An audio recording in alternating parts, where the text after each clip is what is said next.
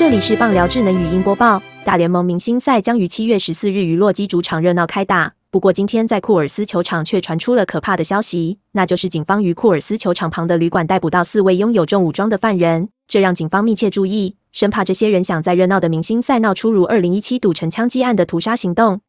之后，据美国媒体报道，警方搜查出这些嫌犯身上有十六支长管枪械、防弹衣。还有超过一千发的子弹，数量及火力都非常吓人。就算不是为要来的明星赛伺机而动，就目前当地来说也很危险，必定要快速将他们绳之以法。最终，警方逮捕三男一女，而为求保险，他们驾驶的两辆车也被查扣，绝对不能让昔日意外重演。洛基库尔斯球场在一九九五年完工，已拥有多年历史，位于美国科罗拉多州丹佛市。此球场被称作投手坟场、打者天堂，因为在这里的球员往往能比较轻松轰出全垒打。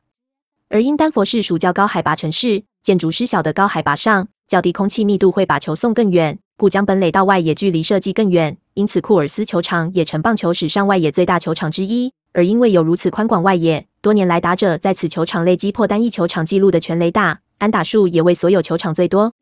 对此状况，今年明星赛对投手来说或许较为吃力。目前获选的投手阵容有艾沃迪、大谷翔平、巴恩斯、寇尔、查普曼、罗栋、迪格朗。高斯曼、达比修友、伍德洛夫、韩崔克斯，